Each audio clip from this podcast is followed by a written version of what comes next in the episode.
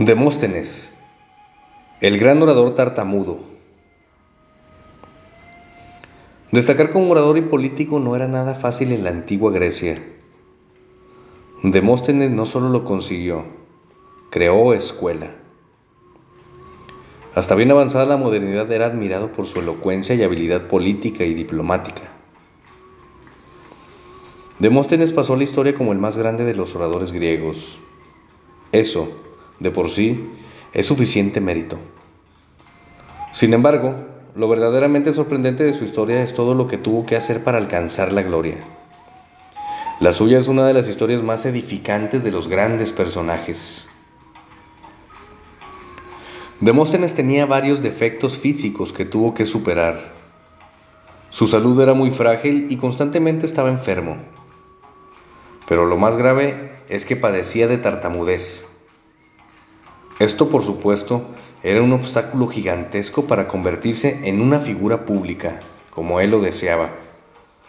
Sin embargo, con perseverancia y de trabajo, finalmente encontró la manera de que su voz y su pensamiento se reconocieran. Demóstenes, cuánto talento tuvo, recibido de la naturaleza y acrecentado con el ejercicio.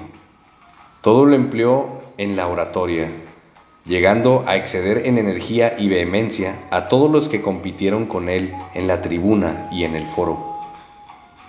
Plutarco.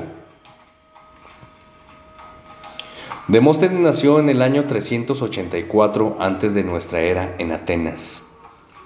Fue hijo de una familia acomodada.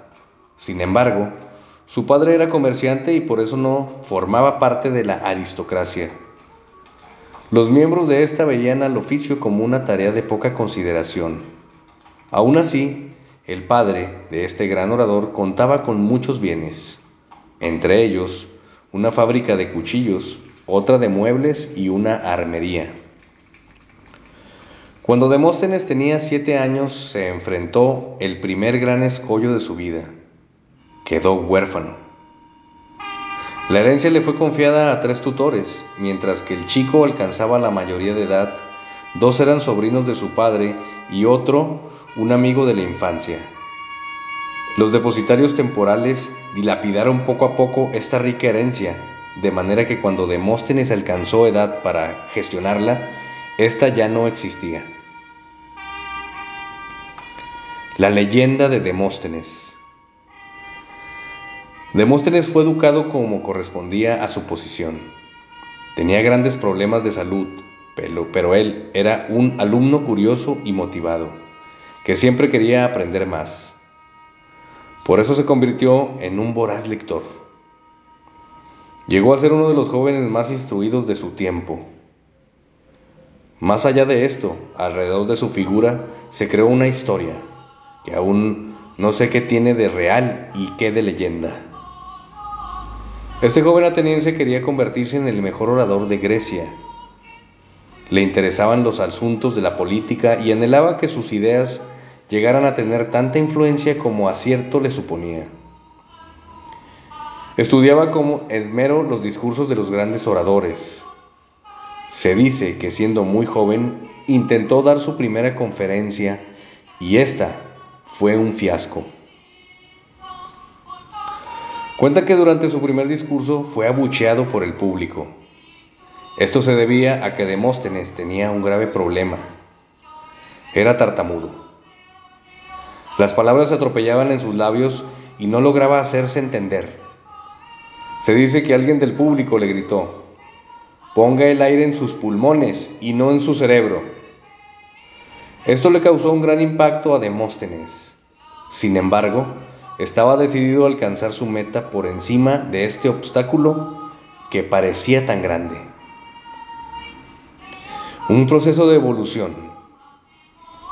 Demóstenes asumió las burlas y las críticas como un desafío a su carácter. Había crecido solo y esto le había fortalecido el temperamento. Por eso decidió luchar contra sus propias limitaciones para lograr lo que anhelaba, ser el mejor orador. Nadie creía que pudiera lograrlo. ¿Un tartamudo quería ser orador? Cuenta la historia, o la leyenda, que Demóstenes impuso un severo régimen para superar sus dificultades. Lo primero que hizo fue afeitarse la cabeza. En aquel tiempo era muy mal visto que alguien se dejara ver si no tenía cabello. Su propósito era obligarse a no salir para dedicarse por completo a trabajar en su objetivo. Practicaba la oratoria hasta el amanecer. Cuando salían las primeras luces del sol, Demóstenes iba a la playa. Ahí le gritaba al astro rey con todas sus fuerzas. Su objetivo era fortalecer los pulmones. Había aceptado el consejo de aquel personaje anónimo que se había burlado de él. Después de realizar ese ritual, volvía a su casa a practicar. Lo hacía de una forma muy particular. Se echaba un puñado de piedras entre la boca y se ponía un cuchillo entre los dientes. Así se obligaba a hablar sin tartamudear. Después de varios años con esta disciplina de entrenamiento, Demóstenes logró hablar normalmente. Desde entonces participó activamente en la vida legal y política de su ciudad. Se dice que sus discursos eran ovacionados por miles de personas.